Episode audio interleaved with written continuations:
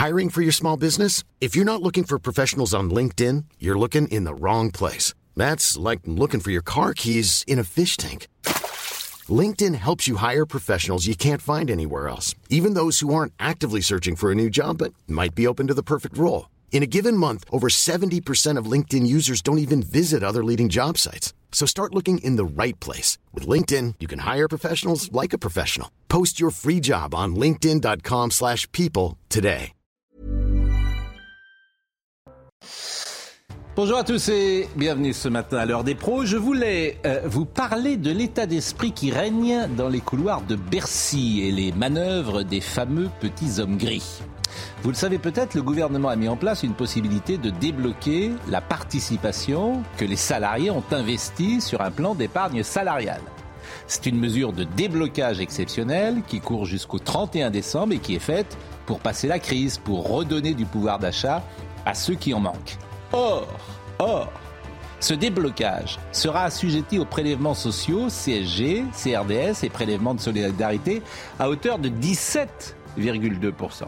Je rappelle que si on ne débloque pas en avance, c'est non imposable. Je rappelle aussi que le salarié a déjà payé quand sa participation lui a été versée. L'employeur a retenu 9,7% qui partent aux impôts. Résumons-nous. En cas de déblocage anticipé de la participation, le salarié aura payé à l'entrée 9,7, à la sortie 17,2, soit en gros 30%. Et qui va débloquer? Qui va débloquer? Je le répète, ceux qui ont le plus besoin, donc les moins fortunés. Les autres, ils vont attendre, ils n'ont pas besoin d'argent. Eh bien voilà l'état d'esprit des petits hommes gris, ceux que les inconnus dans une chanson célèbre avaient baptisés les frères Raptou. Qui que tu sois, quoi que tu fasses, faut que tu craches, faut que tu payes. Pas possible que t'en réchappes. Il est 9h. Geoffrey Devez, Mathieu Devez.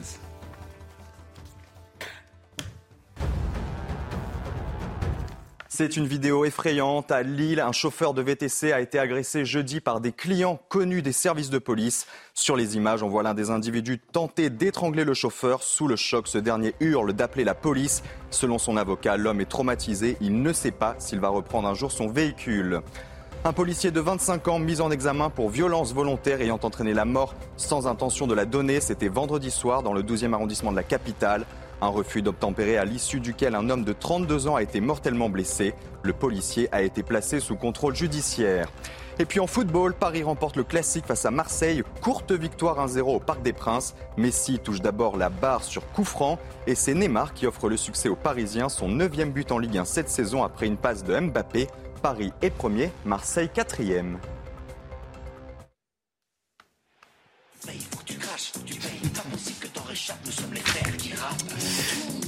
Elisabeth Lévy est là, Jacques Séguéla, Gérard Leclerc, Philippe Bilger, Yann Moix. On va pas en parler pendant deux heures parce que dans le monde d'aujourd'hui, c'est presque accessoire ce que je vous dis là. Ça traduit simplement un état d'esprit. C'est insupportable en fait.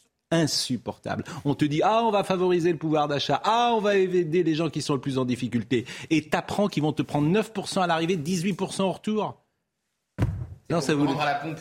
Non mais Avec la et c'est exactement le 500 millions. c'est exactement le prix de la flat tax, hein, les 30 C'est-à-dire que euh, les, les plus pauvres sont imposés comme sur la flat tax. Et après, les gens viennent te faire le cirque.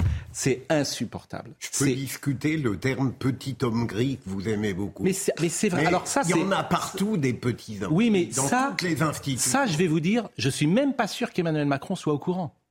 Je vous assure, je suis même pas sûr qu'Elisabeth Borne soit au courant. C'est Bercy. C'est les petits hommes gris de Bercy, je vous assure. Je- Peut-être qu'ils nous écoutent, qu'ils disent, mais enfin, ils ont raison, quoi. Parce que si tu débloques, si tu fais une débloca- si tu un déblocage exceptionnel, t'imposes pas. T'imposes pas par définition, c'est pour favoriser les plus pauvres. Le paradoxe de ça, c'est que les plus riches, ils n'ont pas besoin d'argent. S'ils ont de l'argent sur la participation, c'est ça qui est fou. Non, Mais bon, ça, ça devrait être dit autour d'une table. Mais comme les petits hommes gris, ils ont le pouvoir autour d'une table, il y a quelqu'un qui devrait leur dire, un ministre qui devrait dire, eh les gars, c'est pas possible ce que vous faites. Ben non, ben non. Non, mais Mais on va pas en parler pendant des heures parce qu'on va pas se mettre en répondre à colère. Philippe sur les petits hommes gris. Peut-être que vous n'aimez pas l'expression. euh, Mais c'est les petits hommes gris. Attendez, pardon. Mais à Bercy, notamment, si vous voulez, il y a des gens qui sont, si vous voulez, qui ne pensent que chiffres, c'est vrai. et euh, euh, qui, euh, si vous voulez, c'est la seule chose qui marche dans ce pays. C'est le personne n'en parle d'ailleurs. C'est la perception de l'impôt, c'est la seule chose qui marche. C'est tellement vrai. Personne. Comment? C'est tellement vrai. Voilà, personne ne. Ah oui, ah bah oui. Mais, j'ai lu Elisabeth, mais elle vient de dire la seule chose qui marche vraiment bien dans ce pays, c'est c'est la perception, des, impôts. des, impôts. Ah bah oui. Vrai. Il y a un comptable qui me disait on pensait que c'était une usine à gaz. Non, c'est fluide, c'est smooth, ça marche bien. Ah bah, bien. Bah, mais là, vraiment, je trouve que c'est intéressant parce que ça ne concerne pas finalement des, beaucoup de gens. Il y a le plan salarial, déjà, tout le monde ne l'a pas. Mais c'est un état d'esprit que je voulais saouler. Jacques, bonjour. Eh, bonjour, invite le ministre des Finances le ministre des Finances. Un coup de fil qui te donne. Mais le ministre des Finances, je ne peux pas dire que je crois. Je pense que lui-même est au courant. Mais le pouvoir politique n'a pas la main sur, sur l'administration. Vous avez écouté Elisabeth Borne hier Je résume, je peux rien faire. 10 minutes sur TF1, je résume, je peux rien faire. Je suis là, j'expédie les affaires courantes. Si elle augmente la elle, voilà. fait continuer la ristourne, du coup ça va coûter 500 millions d'euros à, à l'État. Ça va encore creuser la dette.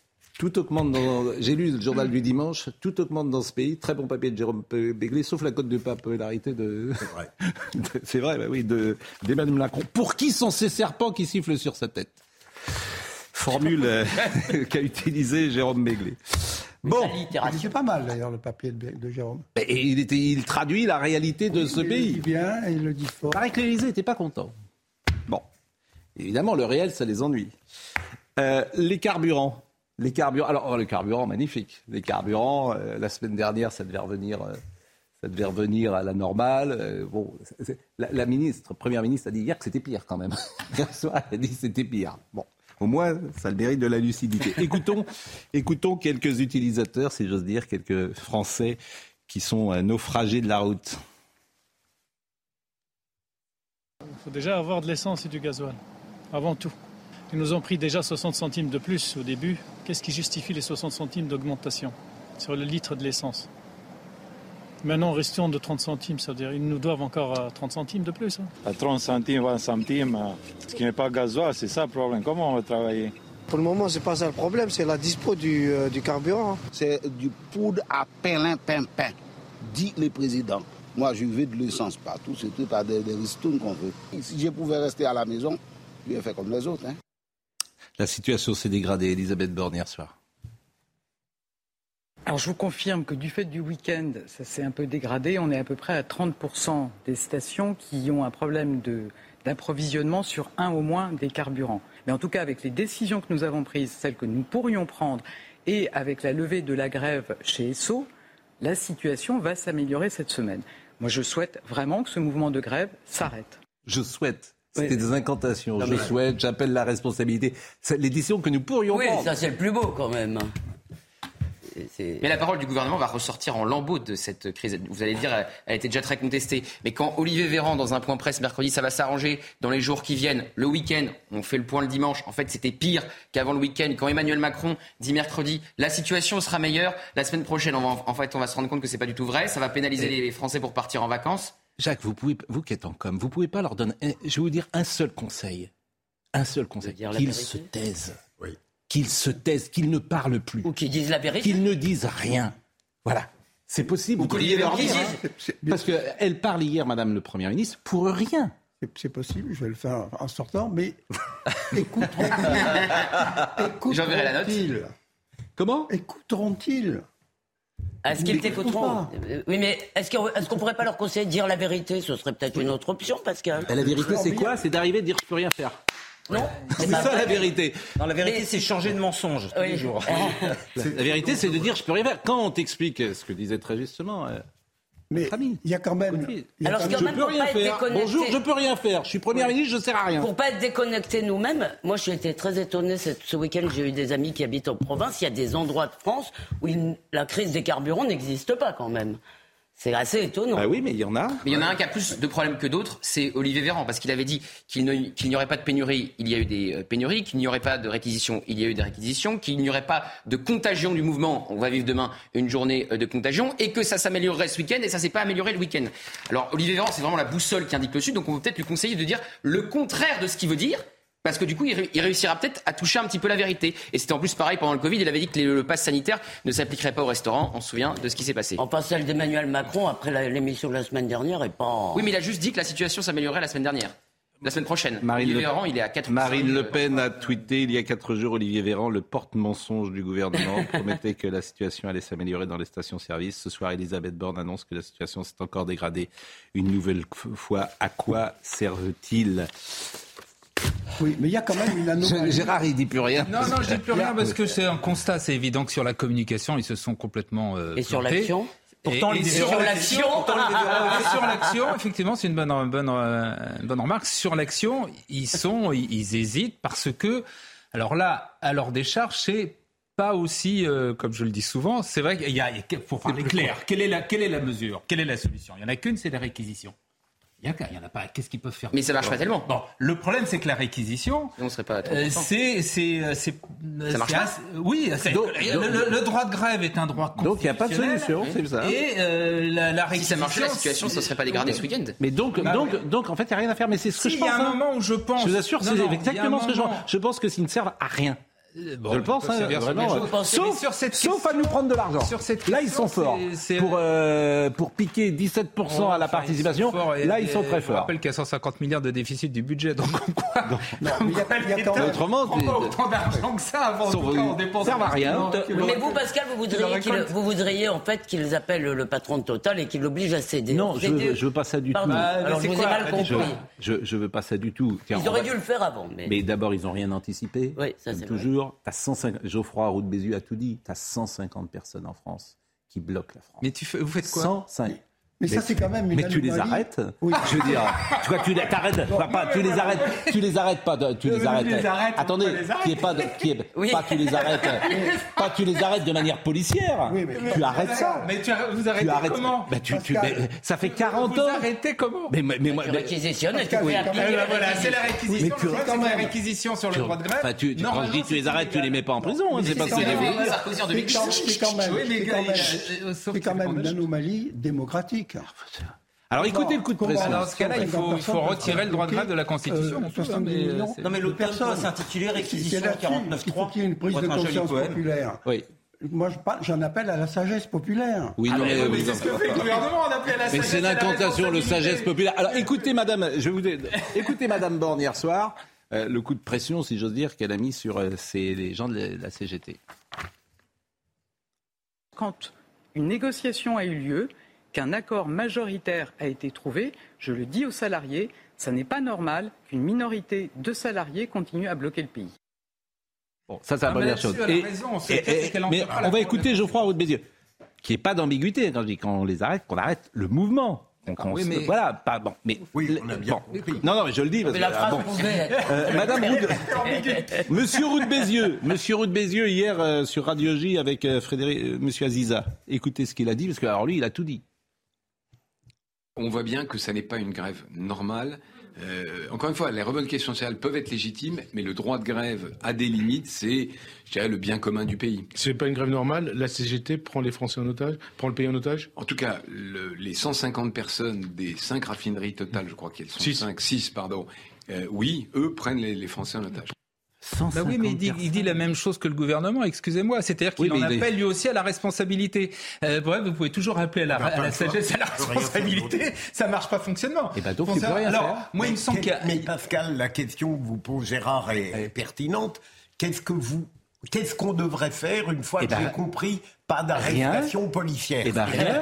Donc t'as rien, tu es un gouvernement, tu peux rien faire. C'est l'impuissance française, rien, il n'y a rien à faire. Alors on modifie le droit de grève, moi ça ne me Mais- scandaliserait pas. hein. Mais Moi non plus. réquisitionner le premier jour. Non mais attendez, est-ce que c'est pas possible? Il s'agit simplement de remplir des camions en réalité. Est-ce qu'on peut pas envoyer des soldats remplir des camions? Je sais pas. Moi, moi, je pense qu'il y a... Il suffit de réquisitionner, c'est légal. Mais non mais il n'y a pas de, y a pas de piquet. L'armée. Non, moi, je- L'anticonstitutionnalité de la CGT. Non, Non, mais, mais c'est- la, la, la, la- la grève est un droit constitutionnel. On- on- à mon avis, on peut difficilement Oui, mais attaquer le droit droit de d'aller travailler sa voiture mais- aussi. Attendez, mais, mais, il y a quand même dans maintenant, euh, il y a eu chez Esso et maintenant chez Total, ce qu'on appelle un accord majoritaire, c'est-à-dire signé par une majorité de, de- À partir de ce moment-là, je pense qu'on peut aller à la réquisition parce que justement, c'est le, le- la, la- la règle de, de- de l'accord. On peut élargir. on peut élargir. Il n'y a- le premier jour, vous avez que 4 personnes réquisitionnées. Vous n'allez pas me faire croire que vous pouvez pas en réquisitionner. Oui, mais réquisitionner il n'y a plus. Il n'y avait pas, cher confrère, on dit la même chose. Il n'y a plus, alerte AFP, il n'y a plus un, mais deux dépôts réquisitionnés à Dunkerque et dans le Rhône. Euh, bon, ben voilà. là, alors, il y aura- élargir les y réquisitions. Il y a une ristourne qui va être. Non, mais. Je vais vous C'est dire. L'impuissance de l'État dans tous les domaines importants, l'État ne peut agir que sur l'accessoire pour vous mettre un petit masque sur votre petit museau et vous empêcher de prendre un café debout. Ça, il n'y a pas de souci. Il n'y a pas de souci. Mais quand il s'agit d'arrêter 150 personnes, de stopper un mouvement qui est déclenché par 150 personnes en France, il n'y a rien à faire.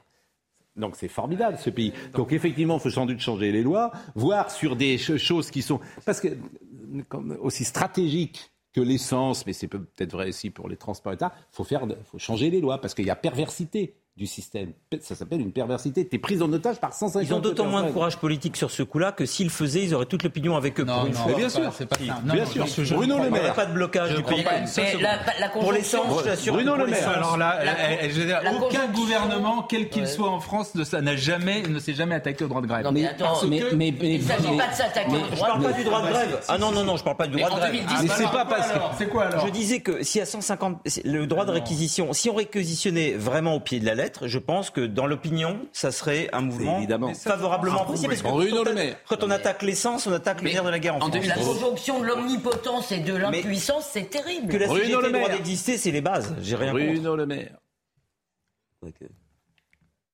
Il doit y avoir, dès cette semaine, une amélioration nette sur le front des carburants. D'abord parce que c'est insupportable pour nos compatriotes. Ensuite parce que je rappelle qu'il y a des accords majoritaires qui ont été conclus chez Total. Et dans une démocratie, y compris dans une démocratie sociale, ce n'est pas la minorité qui dicte sa loi à la majorité. C'est inacceptable et c'est illégitime. La conséquence, elle est très simple. Il faut libérer les dépôts de carburant, libérer les raffineries qui sont bloquées, utiliser les moyens de la réquisition et faire en sorte que, comme dans toute démocratie, la voix de la majorité l'emporte sur la voix de la minorité. Le temps de la négociation est passé. Bon, il se réveille. Enfin, mais il se réveille toujours trop tard. Parce que ce discours, il, a, il aurait dû être tenu déjà il y a au moins euh, dix jours. Je peux répondre à Gérard sur le droit de grève parce qu'il y a, il y a d'autres droits dans la Constitution, par exemple la liberté d'expression, eh bien, elle est, elle est confrontée à d'autres principes concurrents, elle n'est pas absolue. Aucun droit n'est absolu, donc le droit de grève peut parfaitement être limité, constitutionnel ou pas. C'est possible. C'est vrai qu'en Allemagne, par exemple, dans les Bah, non, transports mais- en commun, on a, je crois que, je veux pas dire de bêtises, mais je, je crois que c'est très réglementé. Mais parce que, je vous dis, là... Pas du tout la même culture. Non, non, Oui, c'est pour ça. Mais oui, mais ce une que je veux dire, culture c'est que c'est aussi un pays vraiment. démocratique. Personne ne. Oui, mais ne- Gérard, je veux bien qu'on fasse depuis 5 ans le nombre de fois où Sudrail, avant les vacances, Oui, avant pas- des Ah vacances... je suis D'accord avec vous. Mais oui, vous êtes toujours d'accord avec moi, vous voulez rien faire. Donc, euh, je- Il ne, il ne vous a peut-être pas échappé que je suis pas encore Mais- euh, mais oui, mais- de la République, mais ni vous- même ministre. Mais vous êtes habillé en moi gris. C'est pas moi qui Mais décide. vous êtes toujours d'accord, mais en fait, vous voulez rien faire. de dire ce qui me paraît possible. Bon, c'est ça qui est fascinant. T'es habillé en gris. Je pense que c'est, euh, je pense que revenir sur le droit de grève. Yann c'est Moix. simple. Mais il- Mais Yann Moix. en revanche, réquisitionner, il à partir s'agit- du moment où il y a un accord majoritaire, oui. Yann Moix. Je pense quand même que le discours est en train de porter. Et, Ah bon, vous pensez ça, vous Parce qu'on on voit bien que les Français en, en ont marre de tout ça. Les, Euh, les Français, et- ils sont anesthésiés depuis la crise du Euh, Covid, quand vous ils prenez- réagissent Quand plus. vous prenez deux heures euh, d'attente tous les jours pour aller bosser, vous pensez que quand même Mais ils s'en fichent. a ses limites. Mais, mais je veux Donc, pas dire ils s'en fichent, mais ils sont temps- résilients. Le temps n'est pas euh, à l'explosion, il est plutôt à reprendre les choses dans le calme. J'ai l'impression que dès qu'un président de la République franchit le portail de l'Élysée, il a une espèce de petit point rouge de tireur d'élite qu'il menace et que ce petit point rouge, c'est la CGT. C'est-à-dire que la chose dont il a le plus peur dès le premier jour, c'est la CGT. Le reste, Non, c'est la Légion Qui a, appelé, qui a appelé à voter Bon. Macron Le reste, c'est. Qui a appelé à voter Macron. C'est toujours vrai. Du Avançons. de- du temps de Mitterrand, c'est beaucoup moins vrai du temps de Macron. Avançons sur la ristourne. Seguela aussi a le petit point rouge sur la la veste. rue, Oui. il y oui, oui, c'est souvent assimilé. Rappelez-vous qu'il y a six mois, il se faisait des mamours. Hein. Avançons sur la ristourne qui sera prolongée. Voilà une Je trouve vraiment que c'est une bonne nouvelle parce que quand par exemple on est étudiant euh, ou quand euh, on n'a pas forcément les moyens, bah, ça nous arrange parce qu'au bout d'un moment mettre le plein ça devient compliqué. Ça change rien en vrai. C'est pas, c'est bien, mais euh, ils peuvent faire mieux. Sur Paris, on monte même à 3 euros le litre. J'ai déjà vu des 2,90 euros le litre. J'accueille, comme on dit, euh, cette nouvelle avec, avec, avec joie. Et du coup, euh, si on fait une baisse de, de carburant de 30 centimes, ouais, pourquoi pas? Alors, il se passe quand même euh, dans les stations-service des choses euh, parfois qui sont tumultueuses. Vous voyez cette altercation avec une femme d'ailleurs qui a beaucoup de caractère, que je, rêverais franchement qu'elle soit sur notre plateau parce que ça m'amuserait de, de l'entendre, parce qu'elle sait pas faire cette dame et elle a bien raison. Il n'y a personne qui passe devant moi. Il mérite ma parole, il n'y a personne qui passe devant moi. Il n'y a pas. Je passe à voir, tu passes pas devant moi. On fait tous la queue poliment. Il n'y a personne qui me passe devant. Non, non, non. Pourquoi c'est pourquoi c'est pourquoi c'est là Non, non, non, non, non. Non, non. On sait très bien, ça fait trois heures qu'on fait la rue, tu fais la queue. Il n'y a personne qui passe devant moi. Franchement, il n'y a personne. Non, non, non, non, on fait tous la queue. Tu recules, tu vas faire la queue. Tu recules, tu vas faire la queue. Tu parles des faits, toi. Tu recules, tu fais la queue. Il n'y a personne qui passe devant moi encore. C'est terminé, pareil. Livraison, tout ça, on est tous pareils. Personne ne repasse devant moi. Il n'y a pas. C'est bon, ça va 5 minutes. Bon, C'est elle est- populaire, c'est le cran populaire. Elle est formidable. C'est pas Elisabeth. Borne, hein. Elle est pas, ben, elle est formidable. Elle est. Il y a personne qui passe devant Mais moi. ça aurait pu très, ça aurait- on pourrait être en train de parler d'un fait divers terrible. Alors, Oui, mais bon. Elle euh, s'est arrivée, hein, parce Oui, mais elle a. Bercy. Mais, mais je vous assure, Bercy. c'est- Enfin bon. C'est terrible. C'est l'obsession du jour, j'adore. Mais non, c'est pas mon obsession du jour parce que tous ceux qui ont travaillé dans l'administration française disent qu'en fait à Bercy, ils savent tout. Philippe Guibert dit ça. Ils savent tout à Bercy. Mais allez, boum, on y va. Allez, boum, on y va. Mépris total des Français. C'est eux qui sont à l'origine des gilets jaunes et de ça. Ils s'en foutent. Faut payer, payer, payer. Ils ont toutes les études. les politiques ont quand même des responsabilités. Mais, mais parce que les politiques, ils sont noyés. Dès que tu arrives à Bercy, tu leur dis quelque chose, ils disent c'est pas possible. Bah oui, bah, euh, Donc, euh, qui a été élu, tu Les fonctionnaires de Bercy suivent la ligne Bon. aussi Non, euh, non, du non. ministre. Il y, a, il y a des ministres qui ont imposé, je vais en en donner un au moins. Euh, c'est euh, René Monory quand il a fait la liberté des prix. eh ouais, il s'est pris. Edgar Faure. Il s'est- Ouais, je, vais vous en donner, je vais vous en donner un deuxième. Le premier, c'est Monory qui a imposé la liberté des prix. Personne n'en voulait en France. Le deuxième, c'est Gérald Darmanin qui a fait la- la- la- le prélèvement à la source, qui était un truc dont on parlait depuis 50 ans et jusqu'au dernier moment, y compris d'ailleurs le président de la République qui a dit vous êtes sûr, mais ça va être là. Et on il l'a fait et plus personne n'en parle Il a réussi comme d'Elisabeth, ça, ça marche très Oui, bien. ça marche très bien. Et, et si encore, Très bien, bah, prendre, prendre et je vais vous dire, si encore cet Donc, argent était bien utilisé, mais chacun de nous a le sentiment que cet argent est mal utilisé. C'est la gabegie de l'État. Chacun le sait, le comprend dans la. Mais dans les prestations sociales, on est, par- on est combien? 60 millions? Il y a 67 millions de cartes vitales? Mais enfin, vous êtes sérieux? Gérard, vous êtes sérieux? Vous êtes sérieux, franchement. Mais que franchement, l'argent mais l'argent utilisé n'importe Ah, comment, 60%. Non, n'importe. c'est pas vrai. C'est pas vrai. 60% de dépenses publiques. C'est pas vrai que l'argent est C'est utilisé. pas vrai. On peut dire qu'il y a tiens d'un ministre. non, non, Non, non. mais je tiens a- de la- je tiens Tu te rends compte Il pense que l'argent public est bien utilisé. Pascal. Gérard Leclerc pense que l'argent public est bien utilisé. Non, non, non, non, non, non, je, je tiens d'un ministre. Je tiens d'un ministre. Mais Gérard, je vous voulais que dans, dans un, Bon, dans, dans un domaine, Gérard, dans un, dans un domaine que je connais bien, qui est la radio et la télévision, vous voulez qu'on vous parle de Radio France? Comment c'est géré avec des gens qui sont jamais venus depuis des mois, voire des années? C'est- Ce que je dis n'est pas vrai? Je- Vous voulez qu'on parle d'RTL et d'Europe Il y a- 1, il y a comment c'est géré il y en a partout. Il y a des gens ici à, à CNews qui euh, sont payés sans jamais venir?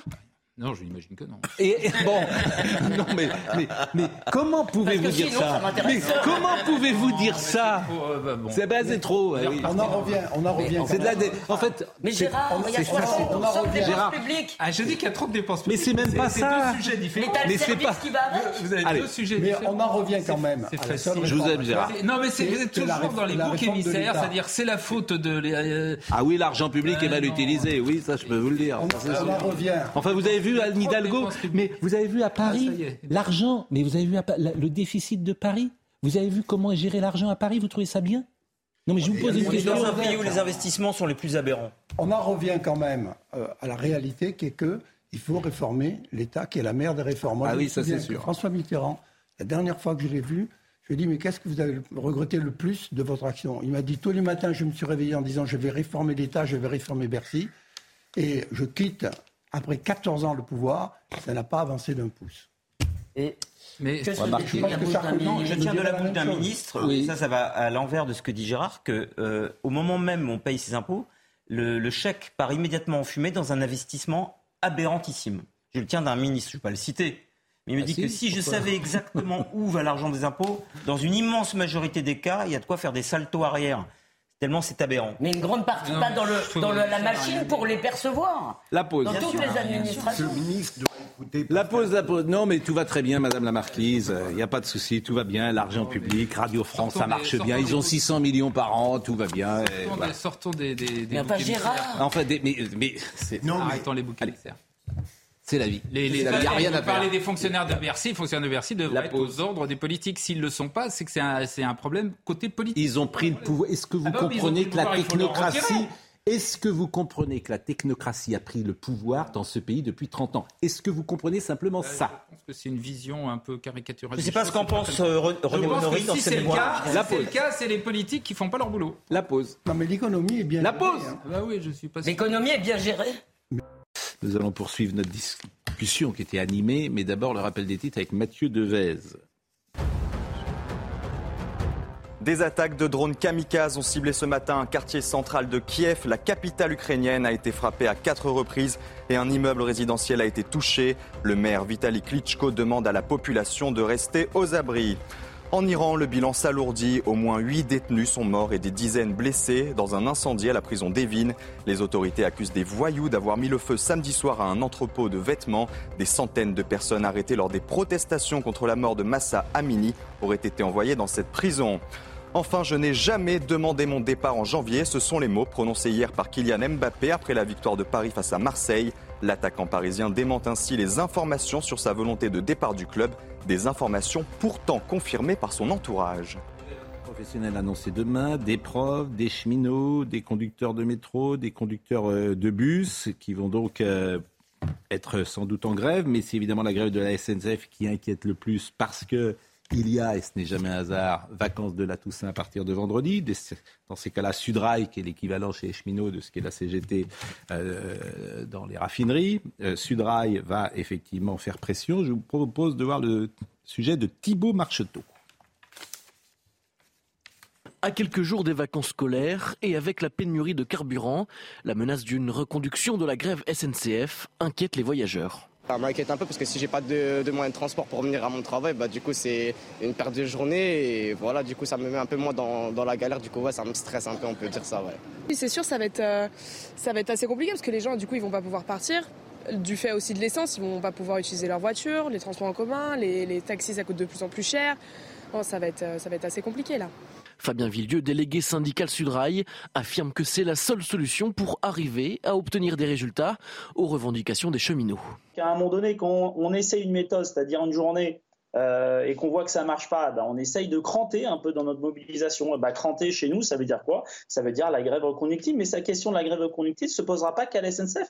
Je sais qu'elle se posera dans d'autres secteurs. Donc si ça se pose dans d'autres secteurs, et ben là, on peut effectivement avoir un rapport de force enfin important. Le 6 juillet dernier, la direction de la SNCF avait octroyé une augmentation pour les petits salaires et pour les cadres à l'issue d'une seule journée de grève. Est-ce que vous croyez à la convergence des luttes, Philippe Bilger? Euh, je le crains. Je le crains parce que d'abord, je note que cette grève générale de demain, euh, euh, elle s'inscrit dans un terreau social qui n'est tout de même pas totalement déplorable sur le plan quantitatif.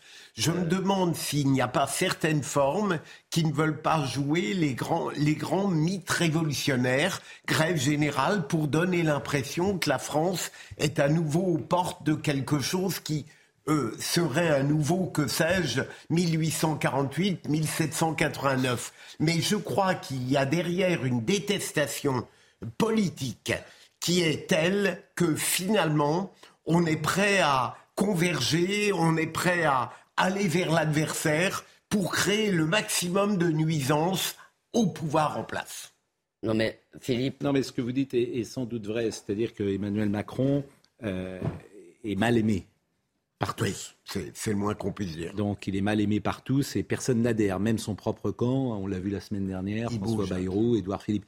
Donc là il y a un souci effectivement et c'est la phrase pour qui sont ces serpents qui sifflent sur, nos- sur sa tête qui était euh, Ouais. écrite et qui a mis un peu en colère, paraît-il, l'Élysée hier. Donc je la répète. Ouais. Moi, je crois à la convergence des luttes entre les salariés protégés, que ce soit la fonction publique, les grandes boîtes. Oui, ceux-là peuvent faire grève. Mais il n'y aura pas de convergence des luttes avec tout le reste, euh, l'immensité de la France, du reste de la France, les artisans, les petits salariés des petites boîtes, qui, eux, vont être complètement pénalisés. Donc, comme d'habitude, on va avoir, oui, convergence entre des gens qui ne risquent rien. Oui, mais. Qui ne risquent rien, qui ont obtenu, c'est dit dans le sujet, ils ont obtenu 6% de- d'augmentation salariale à la SNCF. Mais l'é- l'échec de Mélenchon hier montre bien. On va en parler dans deux secondes. Mon- mon- montre bien que les Français sont pas du tout prêts. euh, On va en parler dans deux secondes. Yann Moix. Moi qui n'aime pas la symétrie extrême gauche et extrême droite, j'avoue que je n'aime pas cette symétrie qu'on entend souvent. Il y a quand même un- une symétrie à faire entre Jean-Marie Le Pen et Jean-Luc Mélenchon. Je les soupçonne tous les deux de ne jamais avoir voulu du pouvoir. L'un joue à la, enfin, Jean-Luc Mélenchon joue au grand soir, mais en fait, c'est une succession de petits soirs. Le grand n'arrivera jamais. Il joue avec le temps fantasme de réaliser ça, mais la pire chose qui puisse lui advenir, c'est qu'on le mette à l'Élysée. Où là, il ne pourrait plus jamais utiliser son, la subversion professionnelle et mécanique dont il fait preuve depuis 40 ans, car loin d'être un républicain, il joue avec la République. Enfin, il n'a pas toujours été sur Non, cette mais- ligne-là, d'ailleurs. Il était plus. il La était, preuve Entre qu'il est guillemets. Vous pouvez le rassurer, il n'y sera pas. Bon, le 49-3 après, et puis après Jean-Luc Mélenchon, justement, on en parle de l'échec d'hier. Il y avait 30 000 personnes, paraît-il. euh, Donc, euh, Alors que la et ça, manifestation- Oui, c'est un petit soir. Alors que oui, la manifestation était annoncée depuis juillet. Oui, il avait- C'est la révolution sans la faire. Il y avait 30 000. pe- Oui, alors, mais même si, mais même s'il y a eu 140 000, je- Oui, non, c'est pas grand Mais monde. surtout qu'il n'y en avait qu'une en France. Mais il y avait 30 000, voilà, il y avait 30 000 personnes. Gérard Leclerc. Non, simplement, je suis d'accord avec euh, Elisabeth sur euh, ceux qui font grève, ceux, qui, ceux qui sont protégés et qui, objectivement, alors, ils vont hurler quand je vais dire ça, mais ne sont pas les plus malheureux dans la société. En revanche, ce qui est vrai, c'est qu'il y a quand même un vrai problème du pouvoir d'achat en France. Bien sûr. Et c'est quelque chose qui, est très, très fort. Voilà. Mais- la, mais- la réponse, le, le- le seul souci, c'est là où, voilà, c'est pas comment il Gérard, répond. Quand pas je parle tout à l'heure de la participation, Oui, mais c'est parce que les- si vous parlez Non, mais de ça, c'est un une- exemple. ça peut être une toute petite partie Ah oui. euh, de, de- de la solution, mais c'est pas la solution. Il, y a, il, y a, il y a malheureusement pour un certain nombre d'entreprises, il faut dire les choses clairement. Je pense que la solution n'est pas évidente, parce qu'il y a beaucoup d'entreprises qui sont sur la corde raide, notamment qui vont l'être encore plus avec l'augmentation du prix de l'énergie, et donc qui ne peuvent pas accorder de- d'augmentation salaire. Le en 49.3. revanche, il y a un problème de répartition. En une phrase, il y a un problème de la répartition de, de, de, de, de- de la richesse entre l'actionnariat, entre les actionnaires et les salariés. C'est un fait, c'est des chiffres, il ne faut pas le nier et c'est un problème. Il faut moins taxer les entreprises à la condition qu'elles euh, payent mieux leurs collaborateurs. C'est aussi simple que ça. C'est aussi simple que ça, il a raison, mais là où Gérard a 100% raison, c'est-à-dire que euh, les actionnaires, on a pris euh, Total Energy l'autre jour, les actionnaires ont 8 milliards, les salariés ont 9 milliards. C'est pas normal. Oui, mais vous oubliez pas la normal. C'est la mondialisation Oui, bah, Oui, bah, bah, bah, oui. alors, le 49-3, le 49-3, on y va, et vous nous donnerez une information sur le, dé- le député euh, suppléant d'Elisabeth Borne qui a voté contre- déçu. Il va être déçu, Il va être mais on va au vote va 40 pas être respecté. Tout le monde sait qu'on va au 49-3, je vois pourquoi on fait des débats d'ailleurs, mais bon, on va au 49-3. Allons-y. Il y a des situations un peu paradoxales. hein. Parfois, on voit certains parlementaires d'opposition qui votent des amendements à un article, puis qui ne votent pas l'article. Ils m'ont à peu près tous confirmé qu'ils ne voteraient pas le budget, voire qu'ils voteraient même contre. Donc, on sera sans doute amené à recourir au 49-3. Mais contrairement à ce que dit Jean-Luc Mélenchon, ça ne sera pas demain. Vous savez pourquoi? Pas jeudi. Parce que Oui, parce qu'il y a grève demain. Évidemment. Donc euh, là, c'est pour ça qu'ils l'ont pas fait aussi jeudi et Bon. vendredi pour euh, ne pas gonfler les rangs de Jean-Luc Mélenchon dimanche. Donc Oui. euh, effectivement, Bon, c'est quoi l'info que vous avez à nous donner? Bah, c'est Bruno Le Maire ce matin, donc il y aura 49.3, a, a priori mercredi plutôt. Mais euh, l'info, c'est que le gouvernement va pouvoir eh bien, sortir les amendements du texte final qui va soumettre euh, au Parlement, enfin qui va soumettre au Parlement, ils vont présenter le texte, mais ils vont le mettre euh, en 49.3, donc il n'y aura pas de vote, sauf pour des motions de censure. Et donc ils vont retirer ce fameux amendement sur les super dividendes. On, on se rappelle un amendement pr- proposé par le MoDem contre l'avis du gouvernement, qu'avaient voté plusieurs membres aussi de Renaissance, dont le suppléant d'Elisabeth Borne. Donc c'est ça qui était marrant. Et risque de motion de censure euh, alors, risque de motion de censure, euh, il faut que le Rassemblement national, la NUPES et les Républicains votent la même motion de censure. On n'y est pas du tout. Marine Le Pen a dit hier qu'elle ne voterait pas, a priori, la motion de censure de la NUPES. La NUPES ne veut pas voter la motion de censure euh, du Rassemblement national et les Républicains, pour le moment, ne se mouillent pas. Donc les risques sont vraiment très très très faibles pour le gouvernement, pour ne pas dire nul. Jean-Luc Mélenchon, hier, échec, 30 000 personnes. Et ça, alors, c'est des chiffres, euh, c'est occurrence, hein, c'est des chiffres. euh, qui 30 000, sont- c'est la police. 29 500, c'est occurrence. Voilà, et occurrence, c'est sérieux, quoi. Oui, c'est sérieux. euh, voilà, il n'y a, C'est pas dans de, le giron de l'IFOP, il y a pas de discussion possible sur le chiffre. On est d'accord. Moi, je pense que Jean-Luc Mélenchon est en train d'arriver à l'âge du combat de tronc. Et il y a une sorte de, déjà depuis. euh, mais c'est vrai, déjà depuis, euh, Ah déjà depuis un an, la mécanique se défend, Biden a bien été élu. euh. Donc, euh, hier, c'était c'était lamentable. C'était un, c'est un naufrage. Bon. Euh, donc on, Naufrage, on voit bien. on voit C'est pas un naufrage. naufrage. Non, mais il y a des, il y a des Bah, quand même. C'est une déception, mais c'est pas un naufrage. Alors, 30 000, c'est pas un autre. Qui sont Alors, il y a. Ah Tiens, d'ailleurs, tiens, je vais commencer par ça. Euh, Pour une que- manif nationale Je- on, on va écouter Jean-Luc bon. Mélenchon. Mais très fort, quand même. Je voudrais vraiment. Il y a des choses qui sont parfaitement inadmissibles quand même, qui ont été dites dans cette manifestation. Ce qu'a dit Madame Rousseau sur le président Macron, euh, deux ans après la mort par décapitation euh, de euh, Samuel Paty, ce qu'elle a dit, et là je crois qu'on va le voir, parce qu'on ne peut pas l'entendre malheureusement, parce qu'on n'a pas les droits de la séquence. Je rassure Emmanuel Macron ce soir, comme les mois prochains, il aura toujours la tête Non. sur les épaules. Non mais attendez, ça fait référence à un tweet de Jean-Luc Mélenchon. Non mais voilà ce qu'a dit. Non, mais vous vous fait rendez compte quand même Et cette dame, Ah, mais, députée de la non, mais Pascal, ça fait référence à un tweet de Jean-Luc Mélenchon. Deux ans, de soupe sur un Van Gogh. C'est la seule, ouais. deux ans après la mort, Ah bon deux ans après la mort, Emma- Samuel Paty décapité. Voilà ce qu'elle dit cette femme. Enfin, Mais Pascal, c'est ça fait incroyable. référence à un tweet de Jean-Luc Mélenchon. Jean-Luc Mélenchon a fait un tweet en appelant euh, les euh, manifestants et manifestantes à faire mieux que la Révolution française. Et donc c'est un tweet euh, qui avait fait polémique en disant ça veut dire quoi faire mieux Mais que la Révolution française puisqu'on a, vous on a décapité le roi. Oui, Donc, mais d'accord, mais ça n'excuse pas Sandrine Rousseau. pas du tout. Mais il faut quand même rappeler le contexte. Je rappelle juste le contexte. Après, Ah bah. Coïncidence. Jean-Luc Mélenchon. Voilà, Jean-Luc Mélenchon, écoutons-le. Enfin, c'est indigne. Indigne. Ça le s'appelle indigne. Qu'est-ce que France, vous voulez que je dise soit son opinion. Voilà, c'est indigne. Euh, qui sont les responsables, Jean-Luc Mélenchon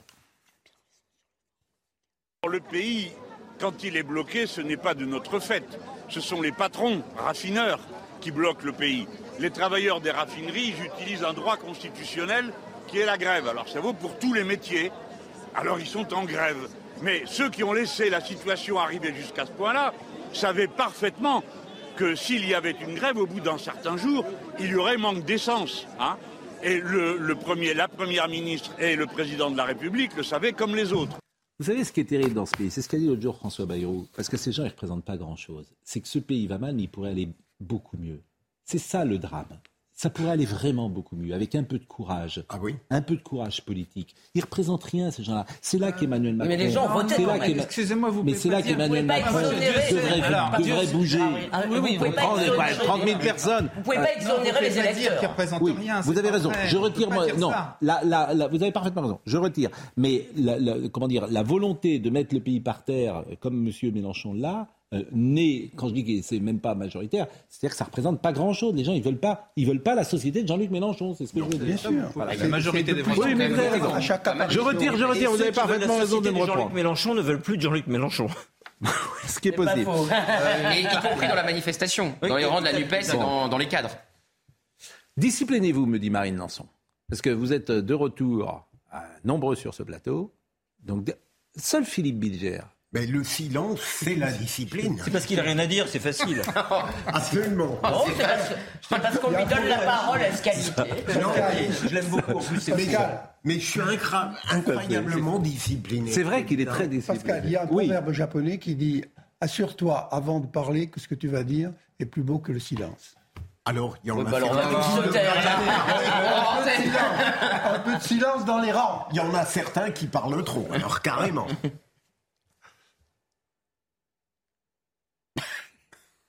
Moi, je crois que je vais perdre mon, mon, mon emploi. C'est un de vos meilleurs éditos. Bon, euh, on parle d'Éric Zemmour. Juste un mot sur la France Insoumise qui a fait un petit tweet. Euh, la France Insoumise, parce que hier, la France Insoumise a rendu hommage à Samuel Paty.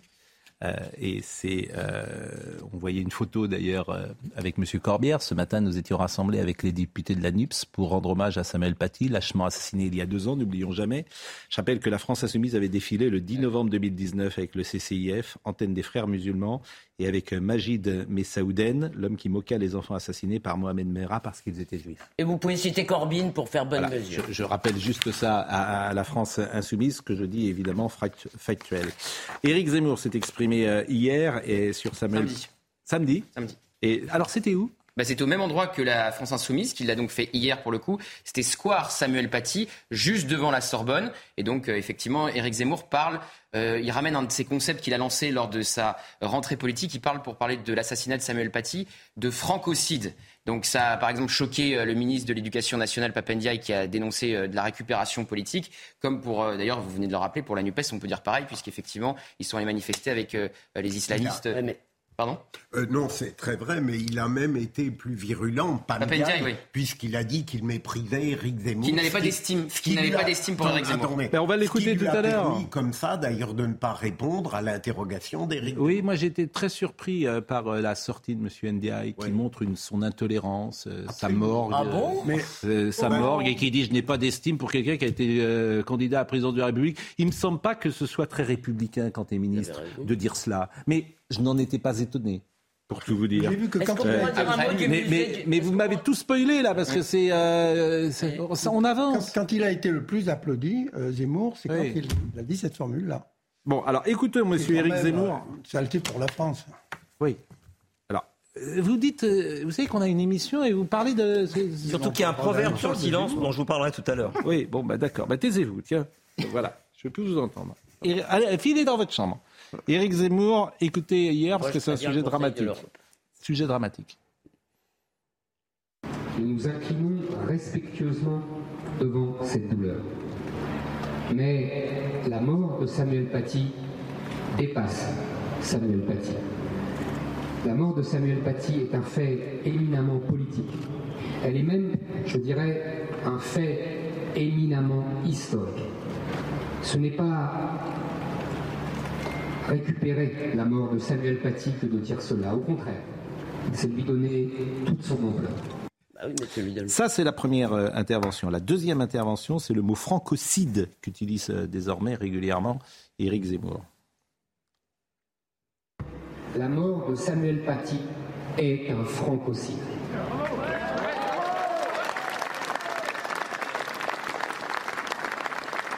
C'est même, c'est même la quintessence du francocide.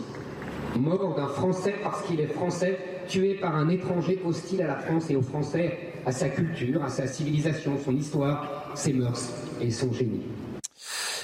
Est-ce qu'on peut dire un mot du musée du terrorisme quand même Si vous voulez. Parce que ça, non mais ça va dans le même sens. euh, Si vous voulez, moi j'ai été, je suis tombé de ma chaise en apprenant que le musée mémorial du terrorisme, qui fait donc, qui ouvrira physiquement en 2027, mais qui fait sa première exposition numérique, virtuelle, avec des, des œuvres demandées à des lycéens et collégiens. Eh bien, ils ont décidé de ne pas publier dans cette exposition toutes les œuvres où il y avait des éléments de caricature de Charlie Hebdo. Et là, si vous voulez, j'ai quand même le sentiment qu'on tue Samuel Paty une deuxième fois. Il est mort pour ça. Il est mort pour avoir parlé de ces caricatures. Les gens de Charlie Hebdo sont morts pour cela. Et nous, nous écrasons. Nous nous couchons. Ça m'a... Mais je vous assure, c'est vraiment terrible, quoi. Pardon, voilà. Et non, mais vous avez tellement raison. Alors, Monsieur Ndiaye, on l'a interrogé hier, mais bon, lui euh, n'a que mépris et pour estime et pour les gens qui ne pensent pas comme lui. Écoutons-le. Je ne commente pas euh, les propos euh, d'Éric euh, Zemmour euh, qui relèvent effectivement de la récupération politique. Moi, je suis tout entier euh, à ma tâche et je ne me laisse pas euh, dévier par celles et ceux Mais euh, qui générale, veulent pas- construire d'une ou manière générale, reconstruire leur pas carrière vos politique sur ces questions. De manière générale, vous ne répondez pas à vos détracteurs politiques. Je peux y répondre à condition d'avoir de l'estime pour eux. C'est-à-dire? Pardon. Du coup, vous n'avez je pas n'ai pas d'estime pour pour Éric Zemmour. D'accord. C'est très clair. Éric Zemmour lui a répondu euh, en bon idéologue, euh, indigéniste, Papendiaï n'a qu'un seul adversaire, qu'un seul ennemi, qu'une seule cible, la vérité. Monsieur Ndiaye lui a ensuite répondu Je suis tout sauf un idéologue. Mes travaux d'historien m'ont abordé les questions d'antiracisme, de lutte contre l'antisémitisme. J'ai longuement réfléchi à comment lutter contre tout ce qui peut affaiblir la République. De tout cela, je suis fier. Pour ça d'ailleurs qu'il part aux États-Unis pour dire du mal de la France, j'imagine. Et puis euh, LFI a également ce matin, euh, on l'a vu ce tweet, euh, et, et effectivement. Non, mais c'est intéressant cet échange parce que on voit bien ministre de la République qui euh, met de l'huile sur le feu euh, et qui dit je n'ai pas d'estime pour quelqu'un qui est candidat à la présidence de la République et qui a fait 7% des voix. Donc c'est toujours pareil. C'est c'est ça le mépris en fait. Bah Il est là le mépris. C'est-à-dire qu'il ne doit pas. Je ne sais pas ce que Mais vous en pensez d'ailleurs. De l'éducation nationale ne doit pas dire ça. Ne doit pas parler de ça. Oui, comme dit Pascal, il ne doit pas aller aux États-Unis pour dire du mal de la France. Attends, Éric Zemmour ne doit pas avoir beaucoup d'estime pour. Papendiaï. Oui, c'est ce Mais il j'allais le dit pas, euh, comme ça. Mais il, il ne le dit pas. C'est ça la différence. la seule chose qu'on peut il, dire il combat ses idées. Il, il dit il est indigéniste ou idéologue. Il combat ses idées. Il l'attaque sur ce qu'il est politiquement. C'est tout à fait une différence de, de nature. le contentieux remonte à- L'autre, il attaque l'homme. Le contentieux remonte au début de la semaine puisque Éric Zemmour avait accusé Papendiaï de vouloir faire annuler son euh, rassemblement devant euh, la Sorbonne qui a eu lieu à 10h30 au lieu de 15h parce qu'au même moment à la Sorbonne vous aviez la remise du prix Samuel. Bon, cher Yann, vous devez nous quitter à 10h, m'avez-vous dit euh, tout à l'heure. Donc la Moixotech, euh, c'est euh, maintenant. dit ça Mais si, vous me l'avez Ah oui, dit. vous m'avez dit que vous deviez me quitter à, à 10h. Bah, prévenez-moi la prochaine fois que vous quitter. Mais si, parce que vous viendrez le mardi désormais. D'accord. Euh, Et mardi dans 8, je ne reviens pas demain. Ouais, non, vous revenez- ah, bah, vous pouvez revenir demain si vous voulez. Ah, Vous pouvez revenir demain comme vous partez plus tôt. Mais euh, mardi, euh, vous, la, la Moixotech, d'habitude on l'entend à la fin de l'émission. On va la faire là, maintenant. Jingle. Prévenez-moi la prochaine. Jingle. J'ai jamais dit ça. Donc, euh, alors très rapidement, vous avez une minute pour me parler du livre que vous avez choisi. Qui est? J'ai choisi un livre de William Faulkner, prix Nobel de littérature comme Annie Ernaux, euh, qui s'appelle Tandis que j'agonise. Ça, c'est la phrase la plus drôle du jour. Qui s'appelle, bah, ils sont tous les deux, Faulkner et Annie Ernaux sont prix Nobel, sont collègues. Et dans, la, dans la postérité, ils sont maintenant main dans la main. C'est illisible, hein, Faulkner, pour 9 personnes sur Oh, 10, ah, tellement ça c'est dépend, compliqué ou difficile. ou bah, Alors, bon. je, vais- je vais, je vais remettre les choses en perspective. Euh, c'est illisible peut-être, mais à côté d'un livre d'Annie Ernaux, c'est extrêmement lisible. Vous savez, ce que Vous avez tort parce que moi, vous avez tort parce que c'est très bien Annie Ernaux justement et c'est bien le problème parce que autant politiquement. Très bien, bah pour vous peut-être. Euh, C'est-à-dire que je pense que mon dernier ticket de caisse est mieux écrit et plus intéressant que le dernier livre d'Annie Ernaux. Vous avez tort, mes années, c'est très bien. Mais bon, mais allez-y sur bah, votre livre. tort. Allez-y. Euh, on va parler de littérature et non pas d'Annie Ernaux, si vous voulez bien. Oui, allez-y, allez-y. Tandis que J'agonise est un, un chef-d'œuvre absolu, et c'est l'histoire en fait d'une famille qui va enterrer la mère de la famille qui est en train de mourir. Tandis que J'agonise, As I Lay Dying, et en fait c'est dans le comté de Yok, Voilà. qui est un comté imaginaire inventé par Faulkner dans le Mississippi, et il y a 30, 40 miles à faire pour aller emmener le cercueil de la mère de famille dans le cimetière qu'elle a choisi. Et c'est donc l'épopée qui, dans tout le roman, à travers des, euh, des héros qui parlent tous à la première personne et qui donnent tous leur version des faits, de, du voyage de la morte dans ce cercueil. Et toutes les aventures qui leur arrivent sur la route. Mais ce sont à la fois des aventures extérieures avec des ouragans, des tempêtes, des fleuves à traverser, et des aventures intérieures parce que personne n'a la même perception du voyage, ni la même perception de la personne. Et c'est comme à chaque fois chez Faulkner, un livre polyphonique, comme on dit chez les Sobres. Vous saviez, vous savez ce que disait, euh, euh, comment il s'appelle, euh, cet acteur génial, euh, ami de, de Pardieu, euh, Jean Carmet.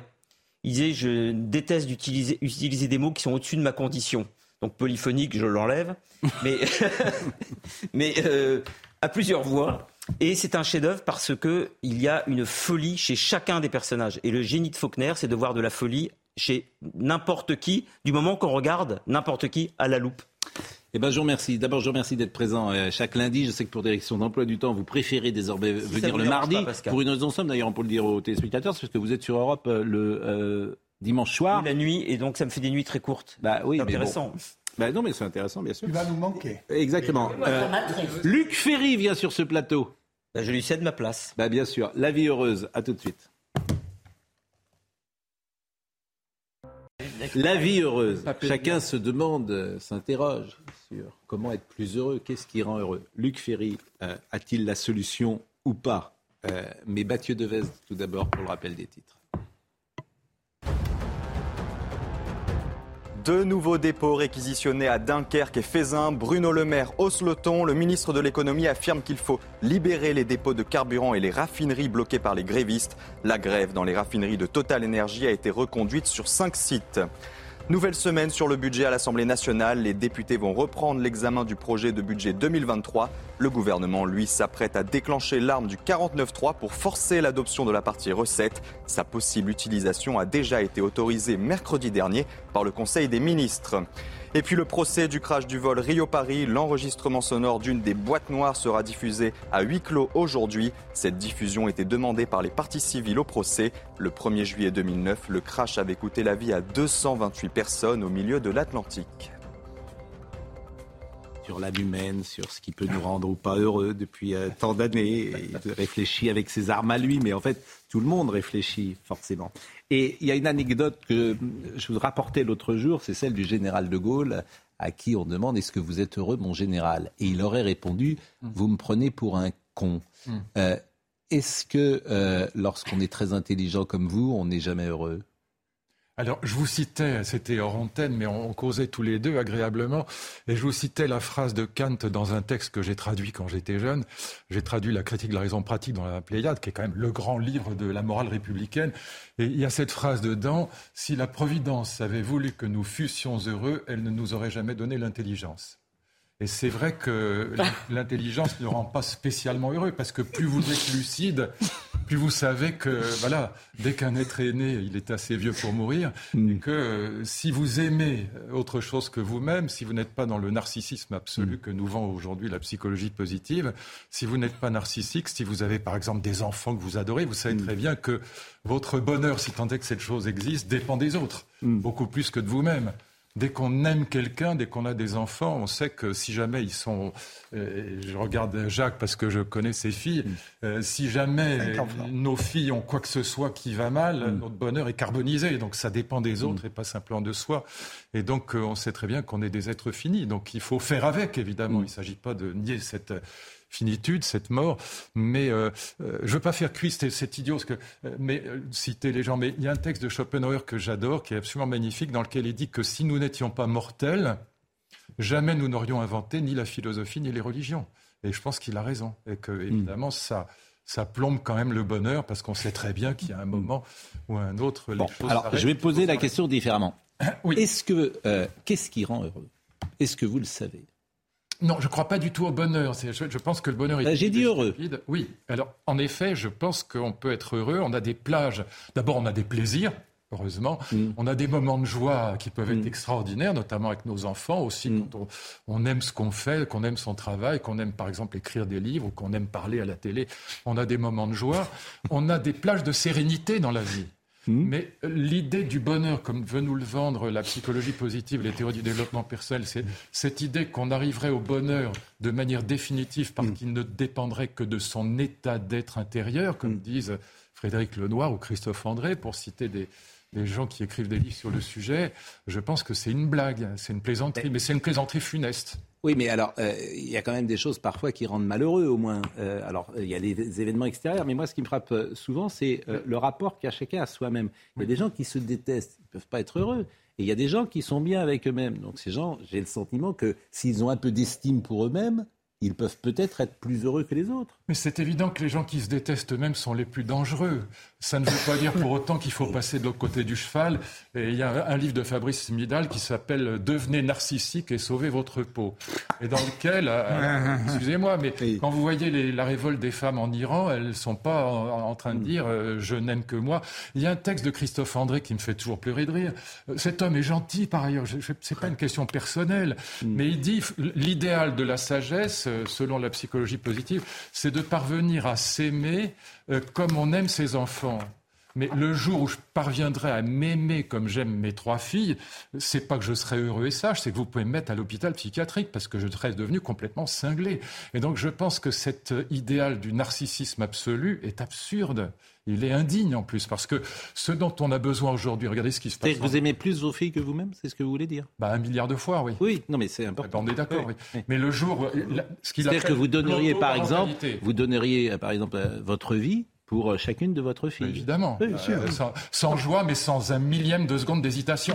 Ce, qui est, ce qui est très important. Parce mais par amour ou par devoir? Non, non, par amour et par devoir, mais les deux. Mais le- euh, vous savez, il y a plusieurs formes d'altruisme. A- Oui, l'altruisme, vous dites l'altruisme par égoïsme. C'est quoi l'altruisme par Bah, égoïsme L'altruisme, c'est la, est, on grande dirait un thèse- oxymore. La grande thèse des, des utilitaristes anglais, donc depuis euh, le philosophe Jeremy Bentham, euh, pardon, c'est pas cuiste, mais enfin c'est le pape de l'utilitarisme, mais vous retrouvez ça dans la psychologie positive aussi, c'est l'idée qu'il y a des gens qui, et même les humains quand ils sont des gens honnêtes, ont intérêt à ce que les autres soient heureux.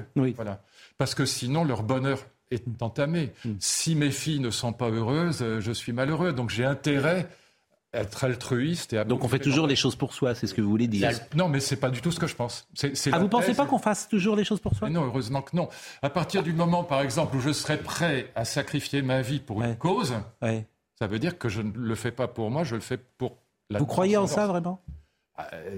C'est infalsifiable.